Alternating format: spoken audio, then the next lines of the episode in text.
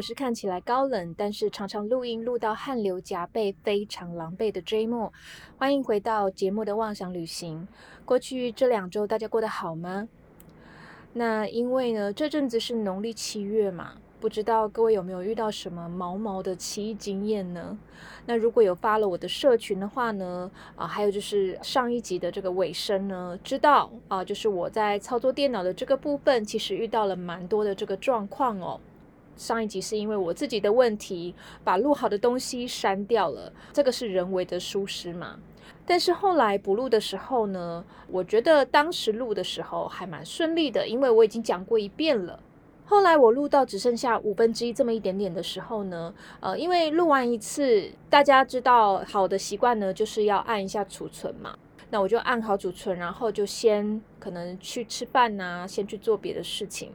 但是呢，当下一次我打开电脑的时候呢，我就发现前面录好的呢都没有声音，然后呢，剩下一小段大概十秒左右的这个地方呢，居然还不断的重复的跳帧。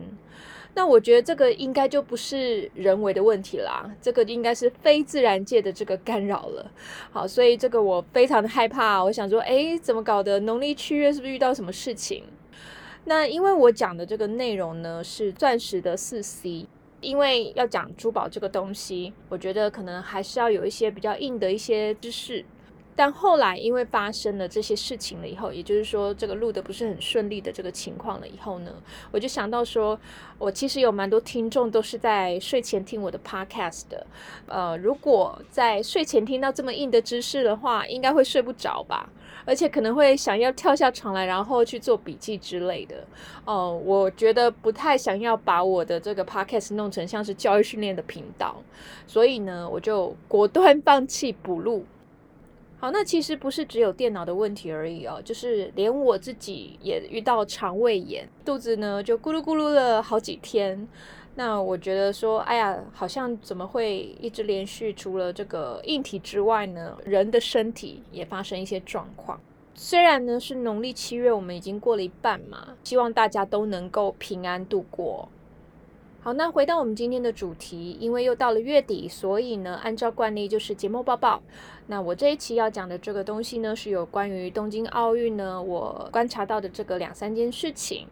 第一个呢，就像我在三十五集的时候呢，我有提到小贾斯汀跟他的太太去见法国总统的时候，因为呢穿着感觉好像太随性了一点点，引起了一些争议。所以一般我们讲日常生活的穿衣的部分的话，我们要考虑时间、地点跟场合。那假设今天运动员比赛的时候穿什么，需不需要去规定呢？啊，尤其是女运动员哦，有没有穿衣的自由呢？好，那第二个呢，就是因为现在科技越来越进步嘛。那假设今天在衣服啊、鞋子上面隐藏了一些黑科技，会不会影响到整个竞赛的公平性呢？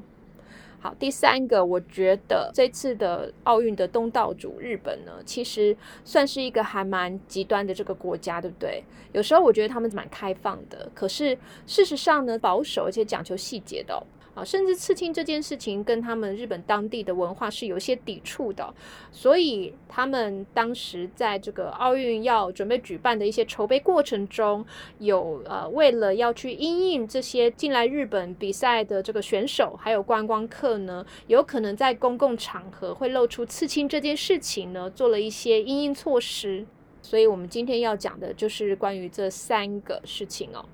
那第一个。女运动员有没有穿衣的自由呢？大家喜欢看体操吗？那当你在为这个翻滚吧男孩李志凯摇旗呐喊的时候，你有没有发现哦，这个男女选手的穿着它其实是有差别的呢？为什么男生可以穿连体衣，而女生一定要穿像是泳衣一样的服装呢？像体操有时候上面是穿这个长袖的，可是呢，他在下半身的地方呢都是穿这种开叉的三角裤。好，那有些运动员呢就提出来说，我是在运动，我又不是在选美，为什么我要穿这么少呢？穿少一点会帮助我在技能上的这个表现吗？所以今年呢，德国的女性体操国家代表队呢，他们就穿了长袖长裤的这个连体服哦，因为跟以往是很不一样的，所以引起蛮大的关注的。通常这么做的话，应该都是因为自己本身的这个宗教的问题，可能是比较保守的，会有一些女性呢会必须要遮蔽身体。好，那但是事实上不是哦，这些德国的女性体操国家代表队呢，他们其实是要去抵制、抗议在体操对于女性运动员呢不太合理的服装规定。他们觉得穿这么少呢，其实是在物化女性的运动员。啊，因为他们觉得说，我在做这些运动的时候，应该是要以舒服、方便、能够完成我的这个动作为主，而不是让人家觉得说，可能用不一样的眼光看我，或者是说特地啊穿这么少是比较性感，然后要去博眼球的，甚至有时候还会遇到一些心术不正的人要偷拍他们呢。好，所以像这种比较竞技类的体操，也就是比较看技术的，比如说他们要上平衡木啊、单杠啊、吊环呐，或者是像自由体操，就是那种地板体操，没有任何的器具辅助的。那像这样子的这个体操，它其实纯粹的是看你的身体呢去完成一些动作。那所以其实下半身如果穿这种三角形泳裤的体操服，这么大幅度的运动。有时候还会卡屁股呢，好，而且卡屁股是会被扣分的哦。所以穿这种下半身是三角形泳裤的体操服，可能连女运动员她自己本身也不是很舒服，很奶油，对不对？所以呢，呃，有一些专业的体操选手，他们甚至会去买一种喷剂，是要喷在身体上面，还有衣服上面呢，让三角裤能够服贴在皮肤上面的。好，那我们刚刚讲的呢是自由体操或者是竞技体操，对不对？那各位可能还有一个印象，就是像有拿球啊、彩带啊，像呼啦圈那样子的环的韵律体操，他们整个表演其实是会配合音乐，而且有比较多的艺术性跟美感的，所以服装也会纳入评分的标准。像今年有一组这个乌兹别克的选手，他们不就是穿了这个美少女战士的这个表演服吗？那因为日本呢动漫很有名嘛，所以可能也有点致敬的一个意味吧。所以他们的服装会比较花俏，啊，甚至有时候呢会做一些肉色，啊，感觉视觉上是镂空的部分哦。但事实上，他们这个肉色是不透的，所以只有在视觉上面呢，啊，皮肤可能露了蛮大的这个面积，看起来会很性感。但事实上呢，啊，其实他们一点都没有露。老实说，我觉得体育界呢，还是对于呃女性运动员多多少少会有一些歧视，或者是要去赋予他们一些比较刻板的印象哦。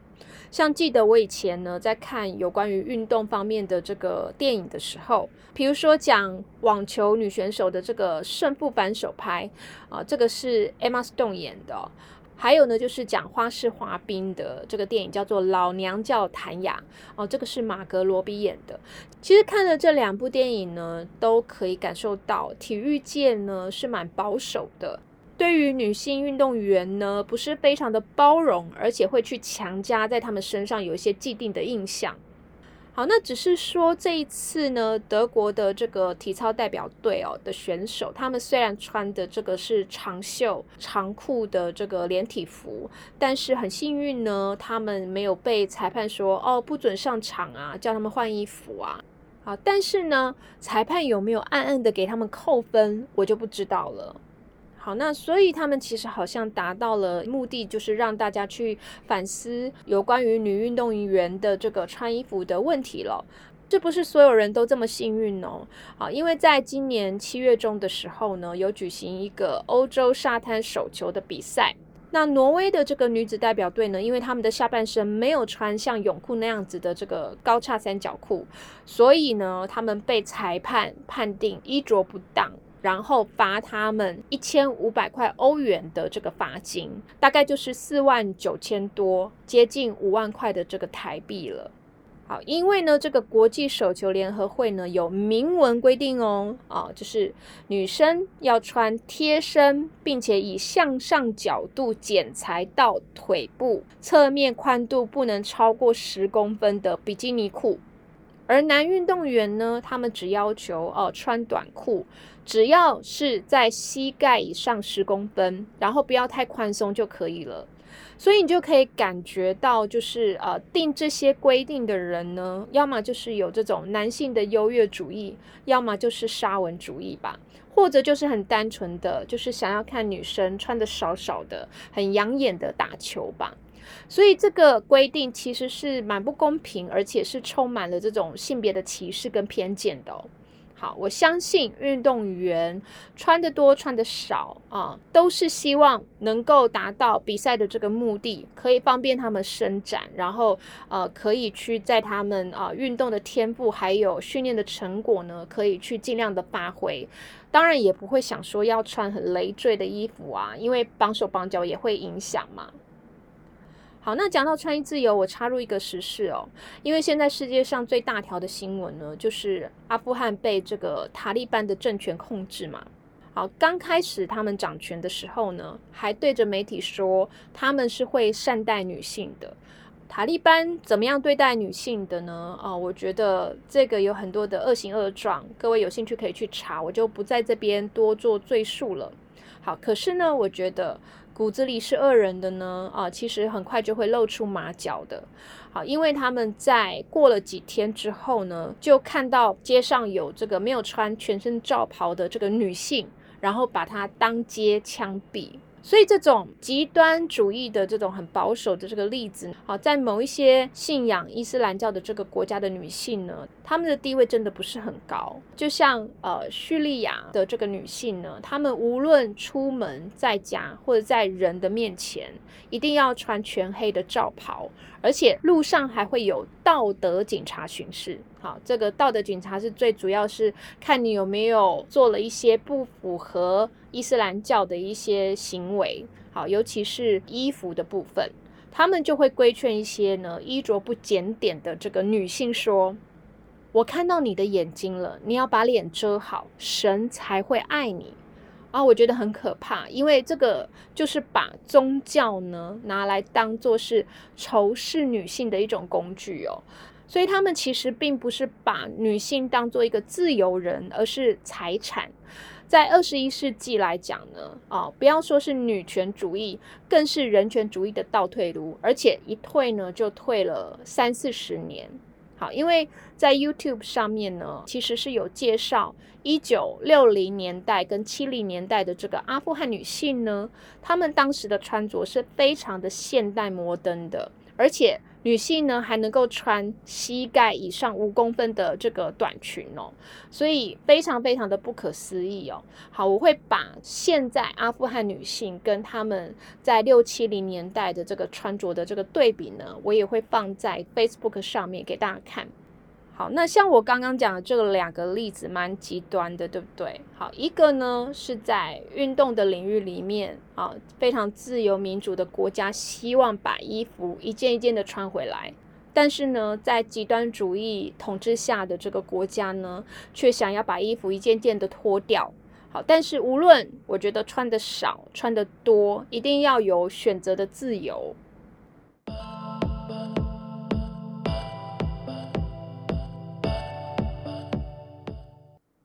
那讲完了穿衣自由呢，我们就来聊聊第二个哦，就是假设呢，今天运动员身上穿的衣服、脚上穿的鞋子，如果能够帮助他们拿到好成绩，那这样会不会影响到比赛的公平性呢？好，所以第二个主题就是穿了黑科技是助一臂之力呢，还是作弊？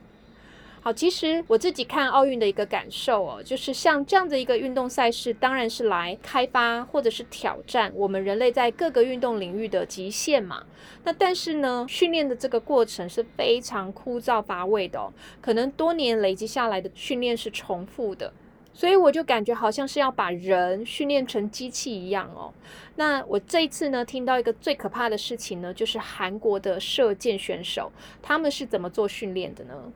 因为射箭这个活动呢，啊，你要射中靶心嘛，所以呢，你不能被外界的任何事情去干扰啊，无论是声音或者是啊外界的一些突如其来的一些反应，所以他们就把这个活生生的蛇呢丢到选手的衣服里面，想说如果他们能够挺过这样子的一个试炼的话呢，好，遇到什么样的状况应该都能够处变不惊了。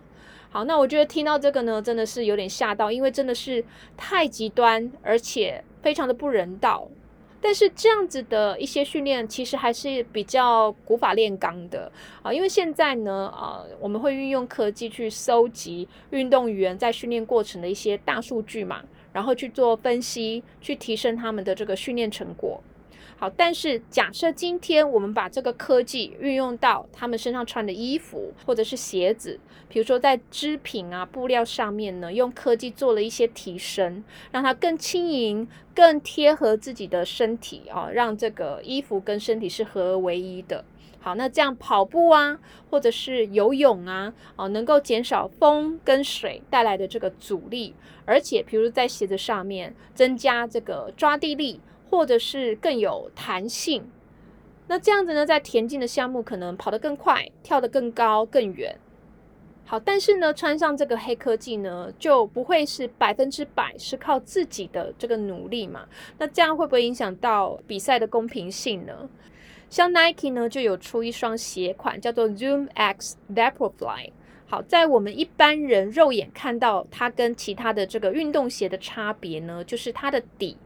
特别特别的厚，听说它是加了一些缓冲的这个材料，还有碳纤维，所以让运动员跑起来不会这么的疲倦，而且因为弹性特别好哦，所以呢，感觉好像有如神助一样哦。听说可以让这个马拉松的这个选手呢，至少平均快两分钟。好，两分钟听起来我们觉得时间很短，但是各位知道比赛都是锱铢必较的嘛？像他们赛跑的这个秒数的成绩呢，都是到小数点的大概第二位吧。好，所以其实两分钟就是一个很大的一个突破了。好，再加上呢，这个马拉松其实也是非常看耐力的，所以如果能够减少疲倦的话呢，也是有很大的帮助的。那因为这双鞋呢，其实在二零一六年就问世了，所以他们在二零一七、二零一八、二零一九呢，都让选手实际穿上去做比赛哦。好，那在二零一九年的十月呢，哦，就有一个全马的马拉松比赛。好，那得到这个男女冠军的这个选手呢，不仅都是非洲肯亚的选手，而且都刚好穿这款鞋，所以就引起很多人的这个注意哦。好，那因为二零一九年的十月嘛，那其实也快接近原本要办东京奥运二零二零年的七月，对不对？所以他们就赶快决定说，好，这款鞋呢，啊，在东京奥运上面是不能穿的。好，那这个不是唯一的，其实呢，在更早之前，游泳的话呢是不能穿有一个呃是仿这个鲨鱼皮的连身泳衣。好，那这种特殊的这个构造啊，它只能够穿六次而已。而且造价不菲哦，哦，大概要三万块左右的台币。在游的时候呢，呃，能够更快速的穿越过这个水流。所以像这个衣服、运动鞋还有泳衣的这个黑科技，其实可能就跟吃禁药或者是所谓的兴奋剂呢，呃，是一样的哦，都能够帮助选手。但是相对来讲，也许比较不伤身。不过它的这个正当性，因为违反奥林匹克的公平竞争的精神，当然通通被禁止了。好，那虽然呢东京奥运落幕了，但是其实在八月二十四号帕奥要紧接着啊，一样是在东京登场。那我们知道呢，这个是给身心障碍的这个运动选手参加的。那不知道各位有没有关心相关的赛事或者是运动员？之前有一个南非的啊刀锋战士之称的 Oscar Pistorius，不知道各位有没有听过？那他小时候呢，大概十一个月大的时候，他的脚就被截肢了，所以他一直以来呢都是穿着一只长大的。不过呢，他从来没有因为他的这个身体的残缺呢，影响到他的运动天赋哦。在学校的时候呢，他就参加过橄榄球校队、水球校队、网球校队等等的。后来，因为他打橄榄球的时候受伤，所以他又转换跑道，变成了短跑的选手。好，但是我们一般呢，看到这种腿的形状的一只，其实呃，在跑步的时候呢，是不太方便的。所以就有厂商呢，做了一个像是。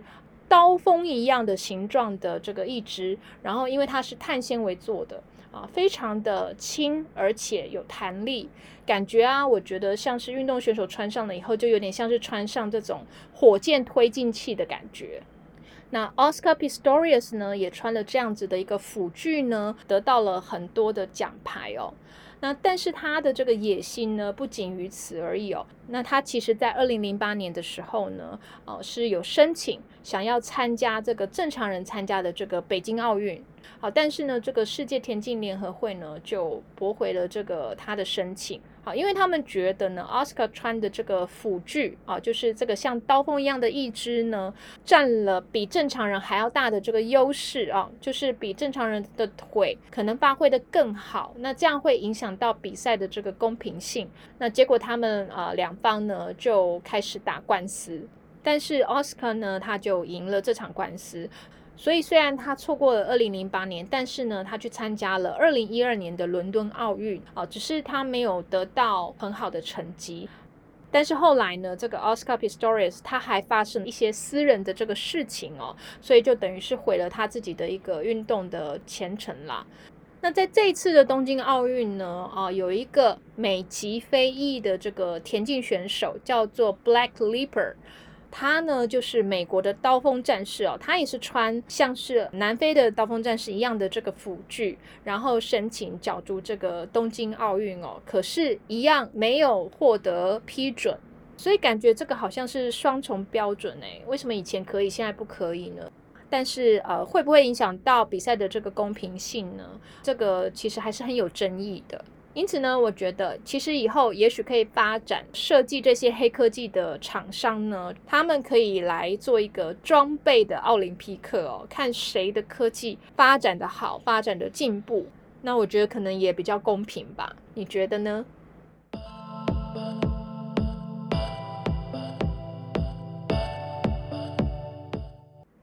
那接下来呢，我要讲的是有关于日本人对于刺青的态度哦。我下的标题呢是去得掉的是刺青，但去不掉的是根深蒂固的偏见。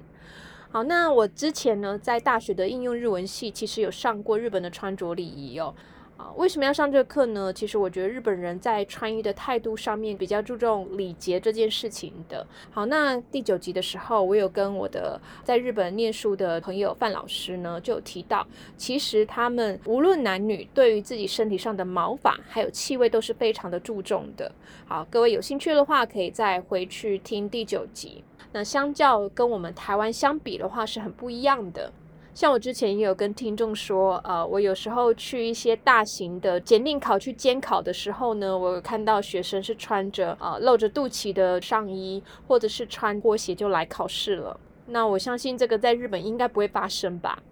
好，那当时呢，我在搜集资料的时候呢，我印象最深刻的是，其实日本的这个刺青师傅的职业啊，一直是到去年，也就是二零二零年的九月的时候呢，才是合法的。在这之前，是必须要拥有这个医生的执照，也就是说，刺青这件事情呢，他们把它当做是一个医疗行为。好，这个对我们台湾而言的话，可能不太一样，对不对？因为我们觉得可能说刺青这个事情是身体上的艺术嘛。所以会画画啊，然后呢，可能技术不要太差哦，你就可以开业了，对不对？基本上呢，就有点像是打耳洞一样。那但是如果是把它当做医疗行为的话呢，当然它的这个标准会被提到更高的一个这个高度了。好，那我们很多人可能会觉得说，日本在科技啊，在时尚。在一些观念跟思维是走的比较前面的，但是他们对刺青却是异常的保守，而且呢，他们认为呢，呃，是社会观感不佳的一件事情。好，那但是呢，可能你们会回想到，诶，日本有一些电影不是有很多人都有这个刺青吗？但是呃，各位可以想想看哦，他们都是一个什么样的角色？呃，应该都是跟气头啊、黑道比较相关，对不对？哦，即便是女性的话呢，可能也不是太正经或者是太善良的角色。没有错，日本人呢，对于刺青这件事情呢，是会跟坏人还有犯罪是画上等号的。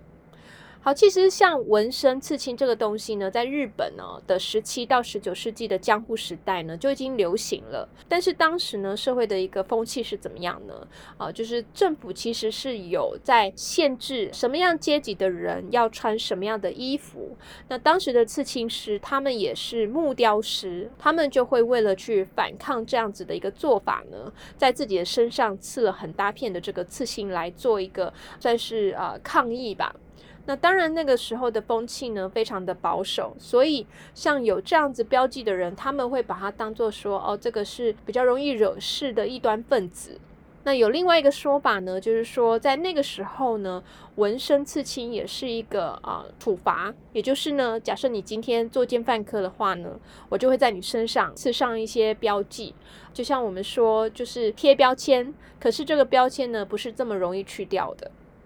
没有错，我觉得刺青，因为可能也有跟图案有关系吧，所以我觉得会有一些比较负面的形象。就像很多很多年前，就是十根手指头都算不出来的这个时候呢，然后我有认识一个美国家庭的一个大哥哥，那他在他的这个手臂上面呢，有刺了一个很凶狠的这个狼哦，但是他人是非常的友善的，而且他还是一个英文老师。有一天呢，他就邀请了他的一位朋友来家里做客。那我刚好人也在，然后他的朋友呢是一个长头发的彪形大汉，啊，长得不是很友善啦。那他在他的腿上呢又刺了这个面积很大的蜘蛛。那当时我的年纪还蛮小的，大概只有二十出头吧。然后一个人在国外，其实我觉得还蛮害怕的。虽然呢，他们邀请我在客厅喝茶，但是我整个过程呢都非常的坐立不安，心里会有一些负面的想法。我觉得那时候当然流行的这个刺青，可能会是一些比较凶狠一点点的，呃，像我们常讲刺龙刺凤。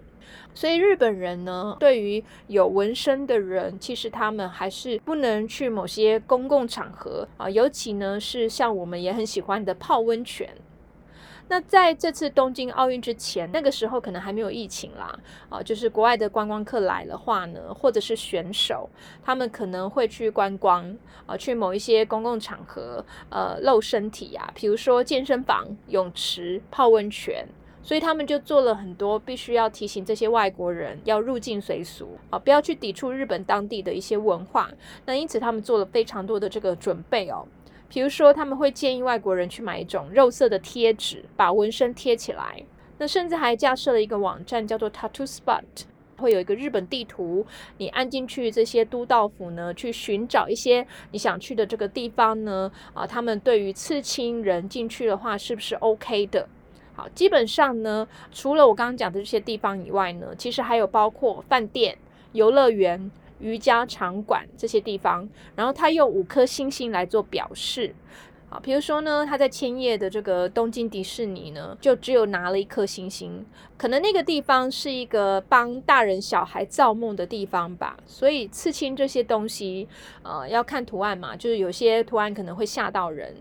好，那像日本人呢，做了那么多，好像看起来很雅萨系，就是很体贴的一些行为，对不对？那所以你会想说，日本经过了这些世界级的体育赛事了以后，有没有对于纹身是比较开放的呢？可以来连线一下我们在日本的这个范老师哈。哎，范老师应该听到不会也吓一跳吧？好，我们要跟你连线，不要担心。但是我有用 Line 去问他，就是说，到底日本人对于纹身的这个态度呢？哦，现在的想法是怎么样？他就跟我讲说，日本人很喜欢除毛嘛。那这种媒体美容诊所呢，除了除毛之外，其实他们这个镭射去除刺青的生意也很好，我想可能是很多人觉得刺完了以后很后悔吧。那社会上有的这个舆论压力呀，那或者是职场上的这个压力呀，观感还是不是很好的。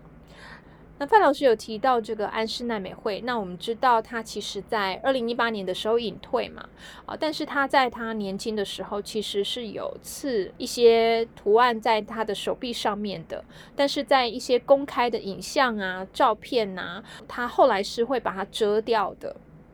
有一种说法呢，就是他在正红的时候啊，从一九九五年开始，连续九年登上每年一度的红白歌唱大赛。那我们都知道呢，红白歌唱大赛它是一个指标性的节目，也就是说，你只要是当年很红的歌手的话呢，都可以在这样的舞台呢去表演。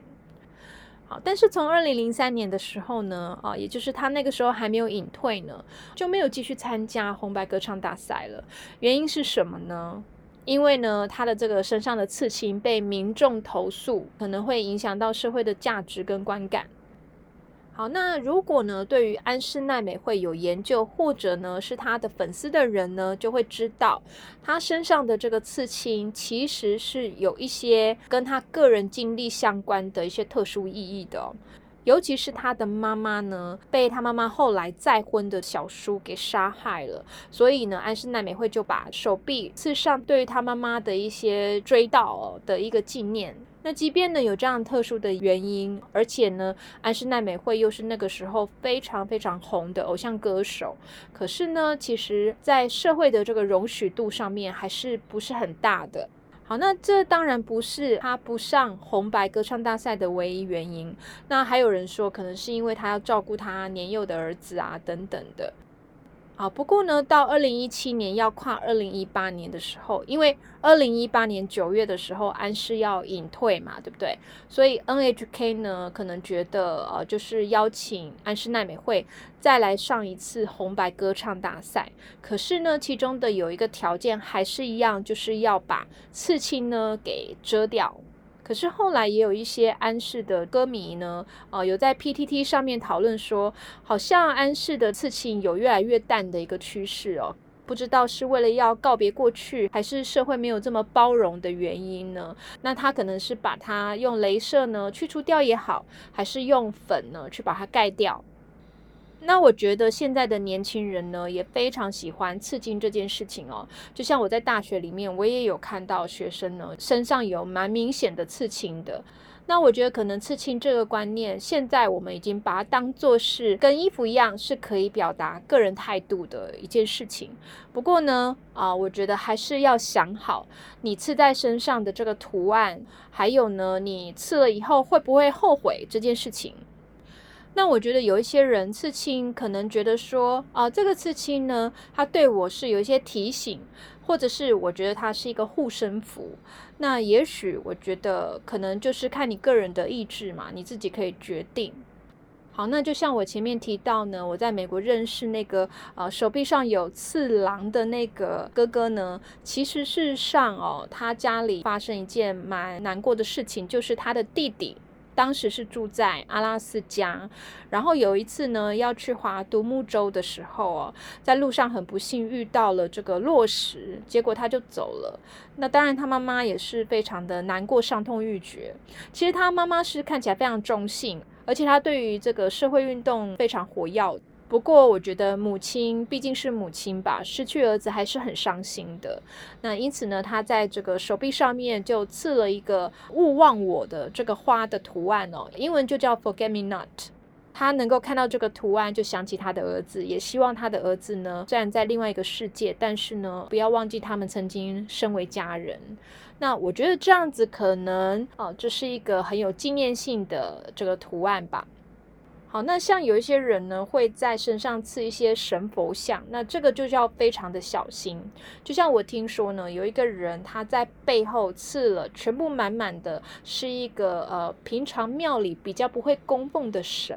而且呢还让这个刺青师呢把这个神的眼睛呢画上去，呃，这个一般来说就叫做开眼。